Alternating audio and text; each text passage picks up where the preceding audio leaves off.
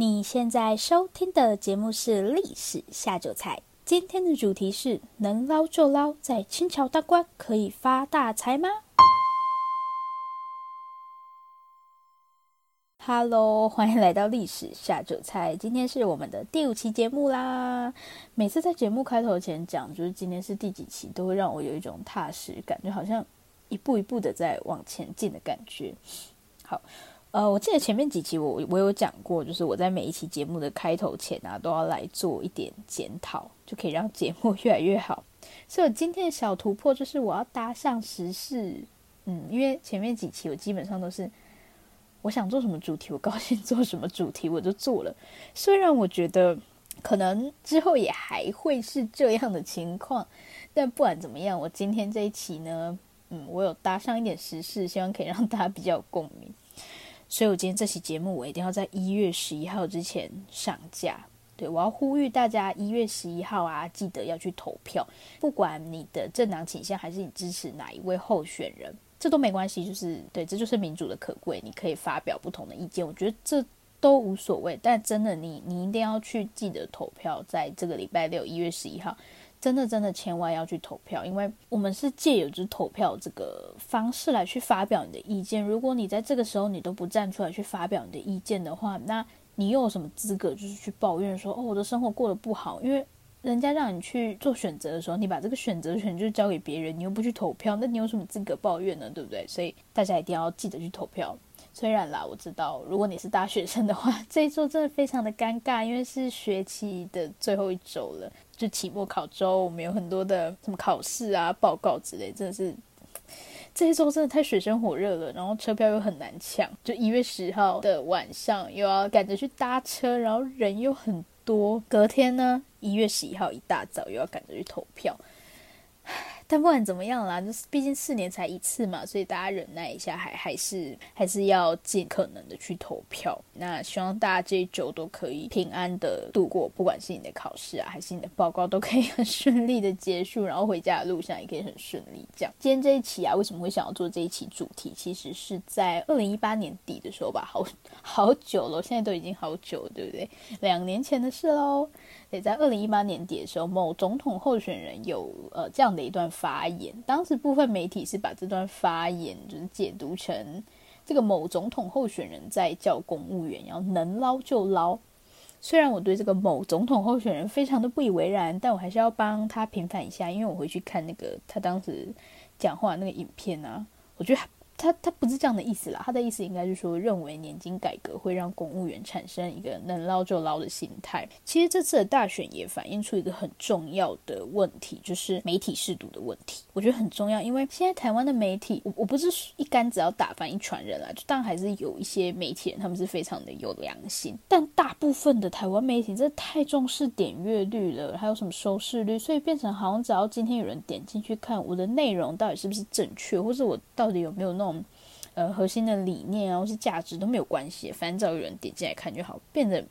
有点是这样的状况，那我觉得这这真的非常不好。所以作为乐听人的我们，应该是要有基本的试读能力，像那种什么断章取义啊，或是恶意的一些扭曲，其实都还比较明显。就是如果你有在思考的话，你应该会还蛮明显的可以发现，就是他有这样子的一个意图在。像我刚刚说的那个嘛，公务员能老就老，这个其实就有一点被做了一个错误的解读。还有另外一种，我觉得大家更应该注意的是立场的问题，因为。一件事情，其实你用不同的立场去看，你可以得出两种不同的结论。这并不是说谁对谁错。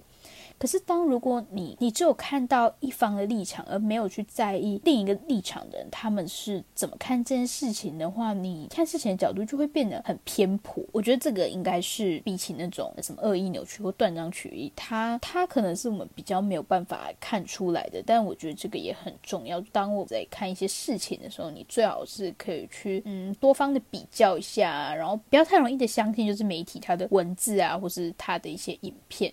不一定有图有真相，也不一定有影片就是呃真实。我们最好是可以回到原本当下这个人他说了什么，然后当下那个情境，还有了解这个媒体他的立场，就是他可能会做出一种什么样的引导，或者是这个媒体站在什么样的角度。我觉得这些都很重要。当我们对这些东西都有一个比较全面性的理解之后，你才比较不会就是掉入人家的陷阱，就被人家牵着鼻子走啊，或是甚至成为人家操弄的那种对象，对，变成那种小笨蛋，这样就不好了。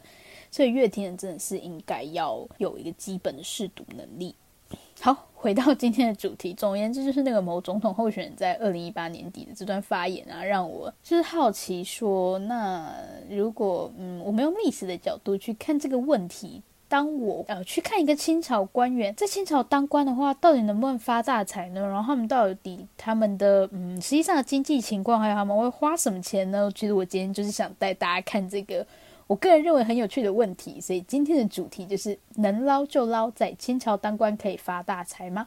下面就让我们一起来看一看这些 清朝官员到底有多少薪水，然后他们又是怎么花钱的呢？好的，那如果我们要来看，就是清朝官员他们到底会过着一个什么样的生活？首先，当然就是要来问说他们的薪水有多少嘛。你要看一个人的生活过得如何，第一个我们要先看得到，就是他领多少钱嘛，这很容易理解。好，那我们来看一下清朝官员的俸禄到底有多少。那我先跟大家强调一下，今天我们要讨论的这些官员，他们都是京官，京官就是。在金朝当官的这一群人，所以他跟那种到各省啊，就是各个地方去当官的这些官员是不一样的。那我们今天要讨论的就是这个京官。清朝的官员俸禄到底有多少？我们可以先来看一下他们的俸禄到底是怎么组成的。首先，第一个部分是俸银，俸银就是钱啦，简单来说就是他们可以拿到的银子。然后还有另外一部分呢是禄米。禄米就是他们除了银子以外，他们还可以拿到米。当然你，你也可以把这个米把它换算成钱，然后把它加总起来，其实就是他们可以领到的一个薪水。那我在这期节目里面呢，会用两个人来举例。第一个人叫李慈铭，大家不需要，大家大家不需要就是对他认识太多了。反正我后面会跟大家讲说他的一些日常支出啊，然后还有他的薪俸。总而言之，他就是在呃清朝的时候的一个官员，这样。那另一个大家就很熟啦，就是曾国藩。所以今天的这期节目呢，我会用这两个人当例子，让大家知道说，到底清朝的官员他们会过着一个什么样的生活，然后他们的日常花费啊，还有他们实际上收入到底有多少。在我们一般认为都会觉得说，当官应该很有钱吧，不然对吧？不然大家在那边寒窗苦读十年是。是是是为了什么？不就是为了要发大财吗？哎，不对，他们应该是为了想要报效国家吧？我怎么这么肤浅？一直觉得人家是为了想要敛财。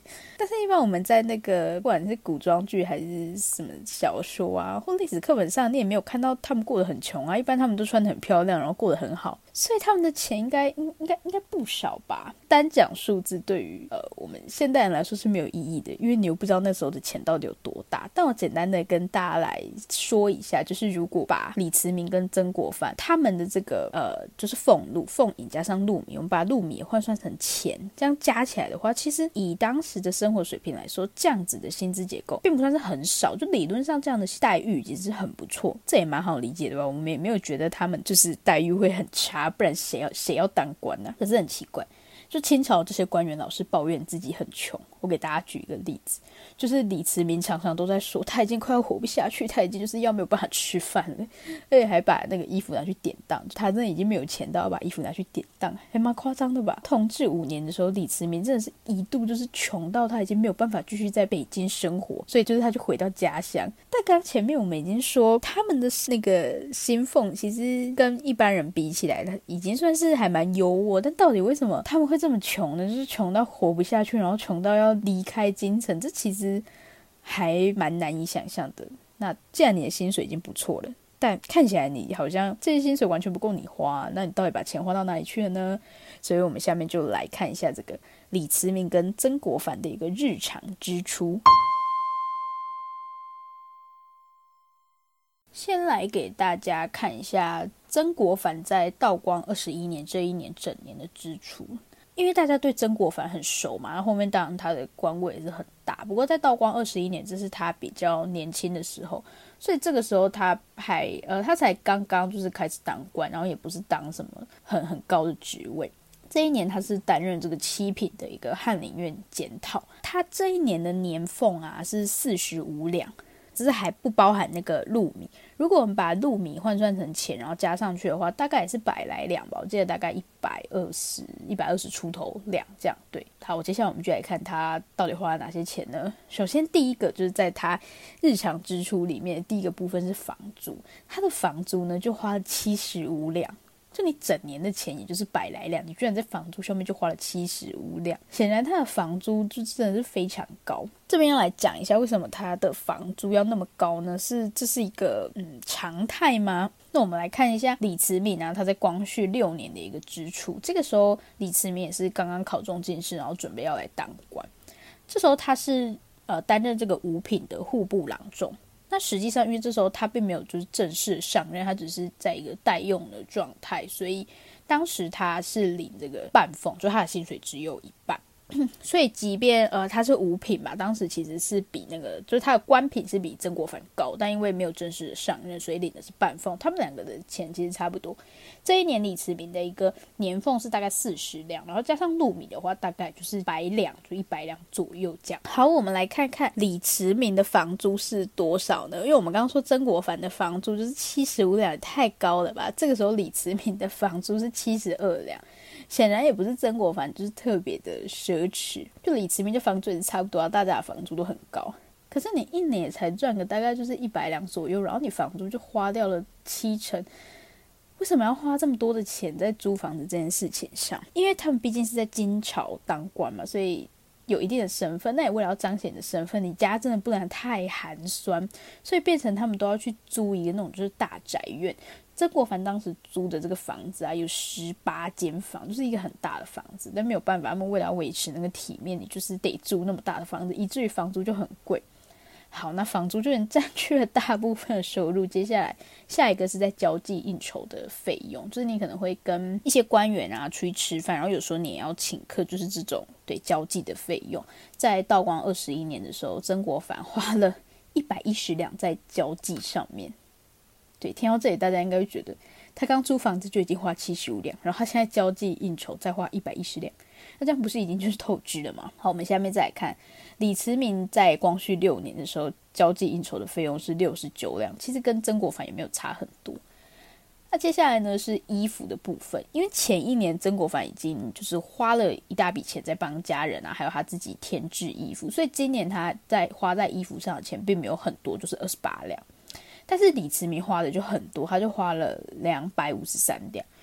刚刚我们有说到嘛，为了维持那种京官身份，他们的房子就要租得很大，所以以至于房租很贵。那衣服也是一样，你就是要呃，就你也要穿得像一个金朝的官员，所以其实花在衣服的费用是很高的。甚至有些官员，因为他没有，就他买不起嘛，买不起，所以他也去跟别人借。那刚刚前面我们也才可以看到，就是李慈铭还把衣服拿去典当，显然他们的衣服是非常的昂贵。在下面是交通的部分，那交通的部分两个人花的钱其实都差不多啦，大概呃曾国藩花了二十三两，然后李慈铭花了三十两，因为出去的时候，呃尤其是他们有时候就是很需要到处活动，那连带交通费就会很高。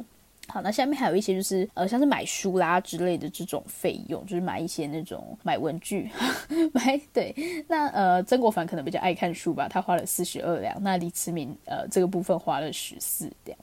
接下来当然就还有一些日常生活嘛，你前前面那些费用真的都不是你你就是什么呃吃喝这些费用，尤其还有一个重点是他们都会在家里养很多那种就是佣人长工，这也是需要薪水，这也是要从你就是自己的薪水里面去支出的。曾国藩他日常的一些包含就是请这些佣人啊长工的费用，总共花了一百七十七两，李慈铭则花了两百一十二两。曾国藩跟李慈铭这两个人比起来，曾国藩算是那种，呃，他算是生活过得比较节俭，然后他的个性也没有这么的，就是喜欢喜欢玩啦，喜欢娱乐，所以他在娱乐上面的费用就就就没有很多。但李慈铭在娱乐上的费用，就是他看戏啊、听戏啊什么这些东西的花费就还蛮重，就是在光绪六年的时候，他总共花了一百九十一两在娱乐这件事情上面。那我们就来算一下，他们两个人的就年收入大概都是一百两左右。好，那曾国藩在道光二十一年到底花了多少钱？我们来把前面那些费用加总一下，他总计花了四百五十五两，他也不过就赚个一百二十多两，他花了四百五十五两，严重超支诶。李慈铭也就是大概年收大概一百两吧，但他花了八百四十一两，这也是严重超支诶，到底怎么一回事？好，刚我们 给大家看那个李慈铭还有曾国藩他们分别在某一年的一些支出。总而言之，我们可以看到他们都很严重的超支，就是大概才赚个百来两左右，但至少都花了呃四五百，甚至李慈铭还花到了大概八百多两，超夸张，严重透支。到底是到底是那现在你就是只赚那百来两，那到底？你花了这么多，你那个钱到底是从哪里来，对不对？大家一定会非常的好奇。好，刚刚我们讲的啊，其实是他们所可以领到的一个薪呃薪俸，但是到底薪水有多少？就这这这是有一点不一样的，那就是有点像是你好像该怎么讲，你的本薪吧，或是你的底薪。那呃，我们还会有什么分红啊、奖金啊这些东西，就是要加上去嘛。所以到底一个清朝官员他一年可以领到多少钱？因为有时候可能你的本薪就你的底薪可能很高，那你的奖金或分红可能就少。但如果你的底薪很低的话，也许你的分红会很吓人，因为也是有这种情况。我们来看一下，到底在清朝啊，这个京官他们的薪，呃，就实际上可以领到的钱到底是有哪些？刚前面我们有讲银俸跟禄米嘛，就是他们本来可以领到的钱。那其实呢，还有另外一个部分是所谓的养廉银。那等下我会介绍，就到底什么是养廉银。那如果这个养廉银这个制度你要呃放在京官身上的话，或许称作恩俸，就是恩惠的恩，恩俸会比较恰当一点。好，那我们现在讲一下号线。号线这两个字是呃耗是耗损的耗，然后羡是羡慕的羡。其实这个号线啊，它因为以前我们现在收税就是收钱嘛，所以钱我我从 我从我的户头里面拿出来，或从我的口袋里面拿出来，那个钱并不会拿了然后到政府手上，还要突然缩水，不会，就是一千块就是一千块。但是因为以前征税啊都是征那种银子嘛，所以其实你在征税的过程中，或是你征一些米粮，你在征税过程中会有耗损。这个耗损就是指，假设我今天呃我跟你收米好了。但有可能在运送的过程中，它有些就坏掉，它有些就被吃掉，可能会被麻雀啊什么之类吃掉，还是被老鼠吃掉。那实际上，当我就是政府收到之后，一定会比原原本的少嘛。银子也是，因为银子我收了收了之后，就是我又重新，因为那个收的都碎银子嘛，我重新熔的时候，它在熔的那个过程也会有一些耗损，所以他们就会多收一点。就官诶，并不是官方规定要多收一点，是收税的那些地方官员他们就会多收一点，因为如果你不多收的话，你。实际上到最后你是没有办法上缴，因为就是会少啊。那这个少的你要找谁拿，对不对？所以他们当然就是会跟百姓多收一点。因为号线它其实不是不是一个法定的东西，就是它不是合法，基本上就是地方官员的一个他们自作主张的一个行为。有时候这个加征的幅度就非常的夸张，甚至有一度来到百分之五十，就是号线的加征率一度来到百分之五十。你可以看得出来这。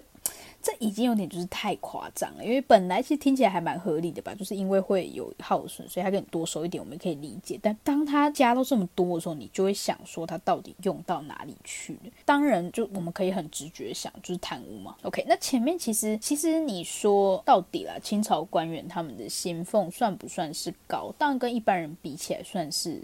算是不错，但其实如果我们跟其他朝代比的话，我们不能说清朝官员他的薪俸很高，尤其是他们的花费真的太高，所以相较之下，其实清朝官员的薪俸是偏低的。政府其实也是心知肚明这种事情，所以这些号线为什么会增加这么多？其实有一部分就是这些官员他们把这个作为他们薪俸的一部分。那基本上朝廷也是睁一只眼闭一只眼，因为毕竟给的薪水真的是有点低。另外还有一部分就是用来弥补财政缺口，因为在打仗的时候，有时候打仗就是比较混乱嘛。那你打仗需要钱，所以有时候你就会呃先先先可能把其他的钱拿来挪用，就先挪去在军事用途上。但是你钱用之后就没用啊，那我总是要来补这个财政缺口，所以他们就会透过这个号线来弥补这个缺口。那到呃雍正时期啊，他们就决定要做一件事情，就是号线归公。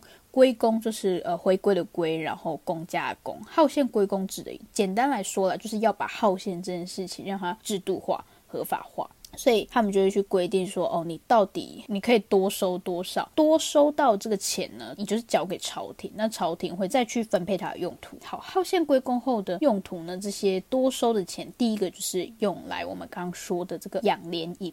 好，后面我们来解释什么是养廉银。那还有另外呃其他的用途，就像弥补亏空啊，我刚刚讲那个嘛，打仗的时候你就是会挪用一些钱，所以这些钱就必须要再把它补回去。对，这是第二个用途。第三个用途就是当地方上有一些建设，或是有一些什么其他需要的时候，也可以用这个耗线这个部分来支出。因为我们有说到，其实清朝官员的薪俸真的不算太高，相较于他们的花费，其实那个薪俸真的不能说会让他们过得很优渥。这个朝廷也是也是清楚的，所以他们就定出了这个养廉银，就是可以让官员的生活过得比较好一点。好，但是在做这个，就是呃，当他们在执行养廉银的这个制度的时候啊，其实可以很明显的看到京官跟外官的区别。其实金官严格来说是没有养廉银的，所以当时我才会说，如果今天我们这期节目主要是看金官的话，或许我们可以把养廉银称为恩俸，就它会比较恰当。所以养廉银主要是用在外官，也就是在各个地方当官的这些人。好，我们可以举个例子，就是一个总督啊，当当你。担任总督那算是很大的官嘛。你担任总督的时候，你的正俸大概是一百八十两。其实跟我们刚刚前面看到那个谁曾国藩哦，他当七品的官四十五两，然后总督的正俸一百八十两，也没有就也没有，其实差距不大。但是总督的养廉银可以到多少呢？总督的养廉银可以到两万两，超夸张吧？就是 那个那个比例之悬殊，怎么会你的奖金跟你的那个底薪差到这么多呢？非常的非常的。扯，那因为金官没有养廉银嘛，所以他们就决定要加发双凤，就你的那个凤银是两倍。但我们也可以把它看作就是金官的一个养廉银啦。那如果这样子看的话，曾国藩的养廉银就是四十五两，李慈铭他在他在当年就是光绪六年的时候领到的这个养廉银大概就是三十二两左右。看这个数字，应该可以很明显知道这个跟外观比起来真的是少得可怜呢、欸，就是。四十五两，三十二两，然后人家领两万两。好，我们我们现在知道，就是他们的薪水其实除了我们本来看到那个什么银凤啊、禄米，还有以外，还有一部分就是有这个养廉银、恩俸。可是这也很少诶、就是你就算把这个东西加一加，其实加上养廉银也不够啊，因为这样顶多也不超过两百啊。那你花个四五百，甚至八九百，那还是不够啊。所以钱呢，钱到底要从哪里来？对，这一期就是 不断的在卖关子，前面就是告诉你，先告诉你说他们花了多少钱，然后后面就是一直不告诉你到底钱要从哪里来，然后大家听这期的时候就一直在想说钱的钱的钱到底从哪里来？好了，我们赶快来进入到下一个部分。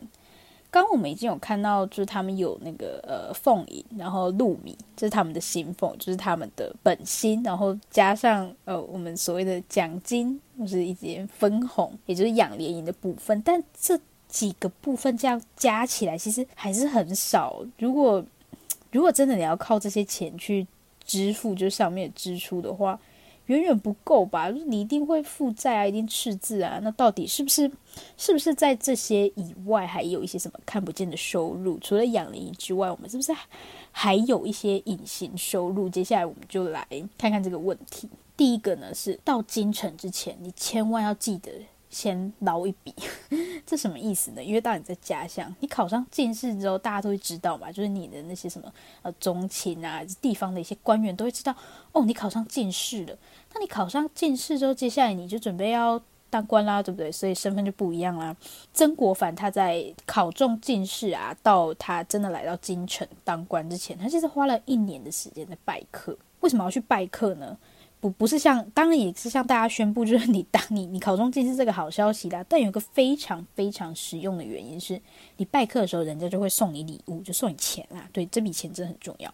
他会去拜访哪些对象呢？第一个是亲朋好友，就是如果今天你要你开始卖保险的时候，你第一个下手对象一定是你的亲朋好友，所以他现在需要 捞一笔，他就先找他的亲朋好友，好，大家就会给他钱。然后还有这个宗亲，就是曾国藩，就是呃曾氏宗亲也要拜访。好，还有更重要的是各地官员，因为他们一定比较有钱，对不对？所以要拜访。还有店铺，那他就到处拜访。所以曾国藩花了一年的时间在拜客，然后这一年他几乎是每天就是都有出，就每天都有出去，三百六十五天，他就花了两百天的时间，就是到处走这样。那这样子 一年的拜客，他总共获得多少钱呢？他总共获得了两千两。超多的，跟他的那个薪水比起来，就他一年可以获得薪水比起来，两千两超多的，所以我才说为什么为什么这个真的很重要，就你到京城前绝对绝对要记得，你要先捞一笔，对不对？两千两，诶，他一年花四五百，这样我还可以花个四年，对不对？所以这真的很重要。刚刚我们有说啊，京官其实 京官就是比较穷，没有错。然后外观会会比较有有钱，对。但但毕竟外观在地方上，然后京官你是在一个比较靠近权力中心的地方，所以当这些外官他们来到京城的时候，他们去拜访这些京城的官员，他们也自然知道说，就是我要嗯、送上一些钱。所以前面我们才看到说，为什么他们的交际费用那么高，就是要到处请吃饭什么？你会觉得，那你就不要就是到处吃饭什么的，你可以把这些钱省下来。其实这非常重要，因为你一定要就是交际，然后你才可以获得外观的这个馈赠。那馈赠的多寡就全凭你个人手段，这就是你的交际手腕。曾国藩呢，他在道光二十一年的时候收到。来自外观的馈赠并没有很多，因为这时候他才呃就是刚当上官，所以并不是很多人会给他馈赠，大概就九十八两了，但也蛮吓人的，几乎已经是因为他一年大概就赚个一百多两，那你靠人家送你钱就九十八两，其实我觉得是蛮多了，但李慈铭更厉害。所以我说，这个外观的馈赠多寡真的是全凭你个人手段。李慈铭他在光绪六年的馈赠是高达四百多辆，所以他为什么可以花这么多钱，其实也很好理解，他就是比较有手段，可以收到比较多的钱，对不对？他们会有一些旧有积蓄嘛，就是你到京城前你要先记得捞一笔，所以他们是有一些积蓄的。再来呢，呃，我们刚刚上面讲到馈赠，就馈赠非常重要，但其实就算加上馈赠，然后跟你的一些旧有积蓄，看起来钱还是不够用啊，所以就出现了第。三种贷款，对，跟现代人很像，就房租很贵，然后还背贷款，超可怜的。像曾国藩呢，他到京城的第一年，因为特别需要花钱嘛，你刚到一个地方，所以你什么都需要，就是添购，他就要花很多钱。但是你当时就又不是什么咖，所以外观的馈赠也很少。那在这样子的情况下，他就没有办法，他就先去贷款五十两。他到道光二十二年底的时候啊，他的整个借款已经是达到了四百两，就。很多，但其实他他真的不是，他真的不算是一个就是就是花钱大手大脚，因为我们可以看到李慈铭就是还有一些什么娱乐花费啊，但曾国藩这部分真的就很少，所以可是即便是这样，他还是就是背了一个很 很高额的贷款。那我们就来总结一下，曾国藩他在道光二十一年的时候啊，到底他实际上的收入是多少？我们有说到他的。俸禄，也就是他实际上可以收到的这些，加上那个米呀、然后实际上的俸银，还有那个恩俸、养廉银的部分，大概就是百来两左右，对，一百多两这样。外观馈赠呢是九十八两嘛，然后他去贷了一百六十七两的贷款。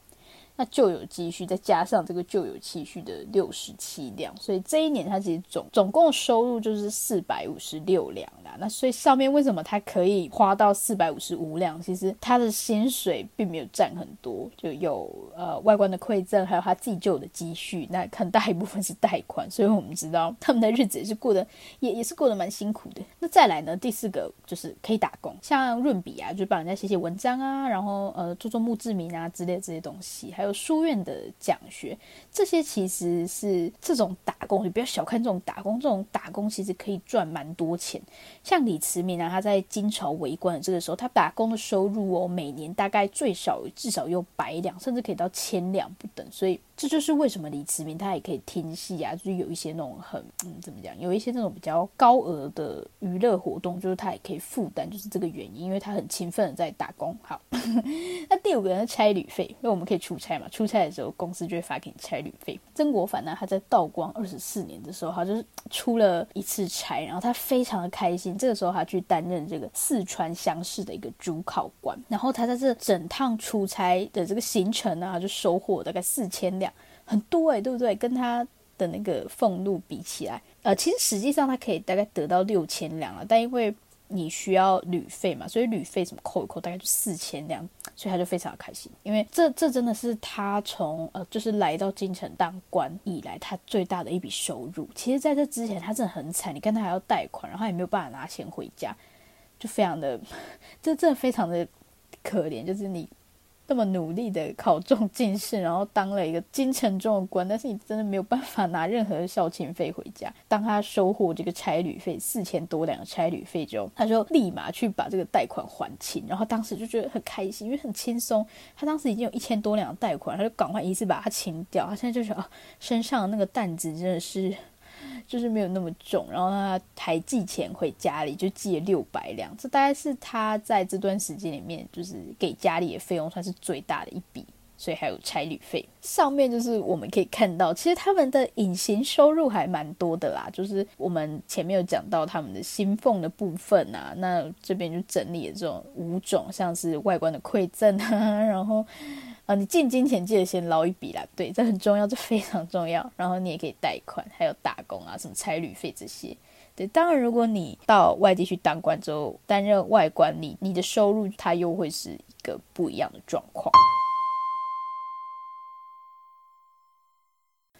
今天的重点整理，其实清朝官员的薪俸严格来说并没有很少，就算是京官，我们也不能说它很少了。但是相较于他们必须要维持的那种生活方式，就是你要住大房子啊，然后你衣服要穿得体面，因为开销真的太大，然后你还要养一些就是佣人，相形之下，你的薪俸真的就变得非常的少。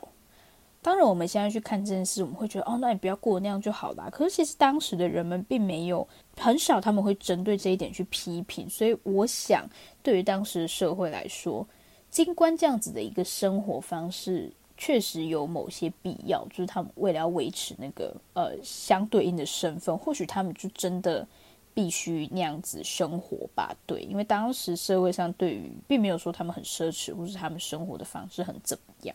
跟支出比起来，他们的收入当然不能说多啦，不过确实也存在很多看不见的收入嘛。刚刚我们也有看到，而且刚刚我们看到那些收入啊，什么嗯，你的打工啊，你的差旅费啊，或是一些什么嗯，还有个什么哦，馈赠，这些都是合法的，并没有说我今天收外国的馈赠我就违法了，不是，这并没有违法，所以这都是在合理范围内他们可以收到的钱。不管是曾国藩还是李世民，其实他们基本上都不是那种会贪污的官员。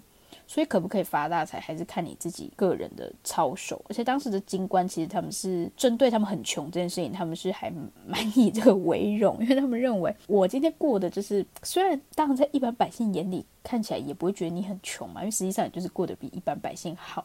但当时这些京官确实认为说，过这种生活才可以彰显出他们的操守。如果你想要发大财的话，其实最快的方式就是利用你的权势去做生意。因为我们上面看到了，其实他们能捞到钱就是哪样啊。那最快是什么？就是你用你的权势嘛，因为毕竟你是官，你有权，你用这个方式去做生意，你真的可以赚到非常多钱。如果我们谈到什么清朝第一大贪官，你都会想到和珅嘛。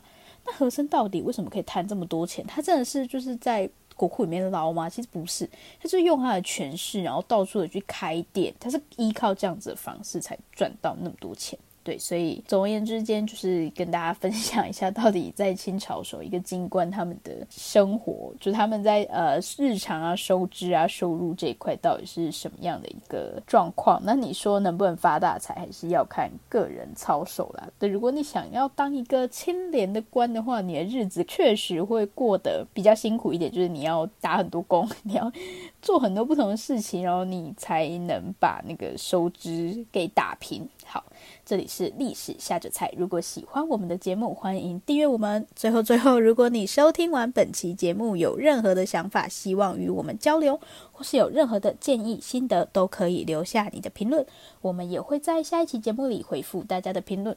不要害羞，大方的留下评论。如果你真的真的很害羞，那就订阅我们吧。这里是历史下酒菜，我们下次见，拜拜拜。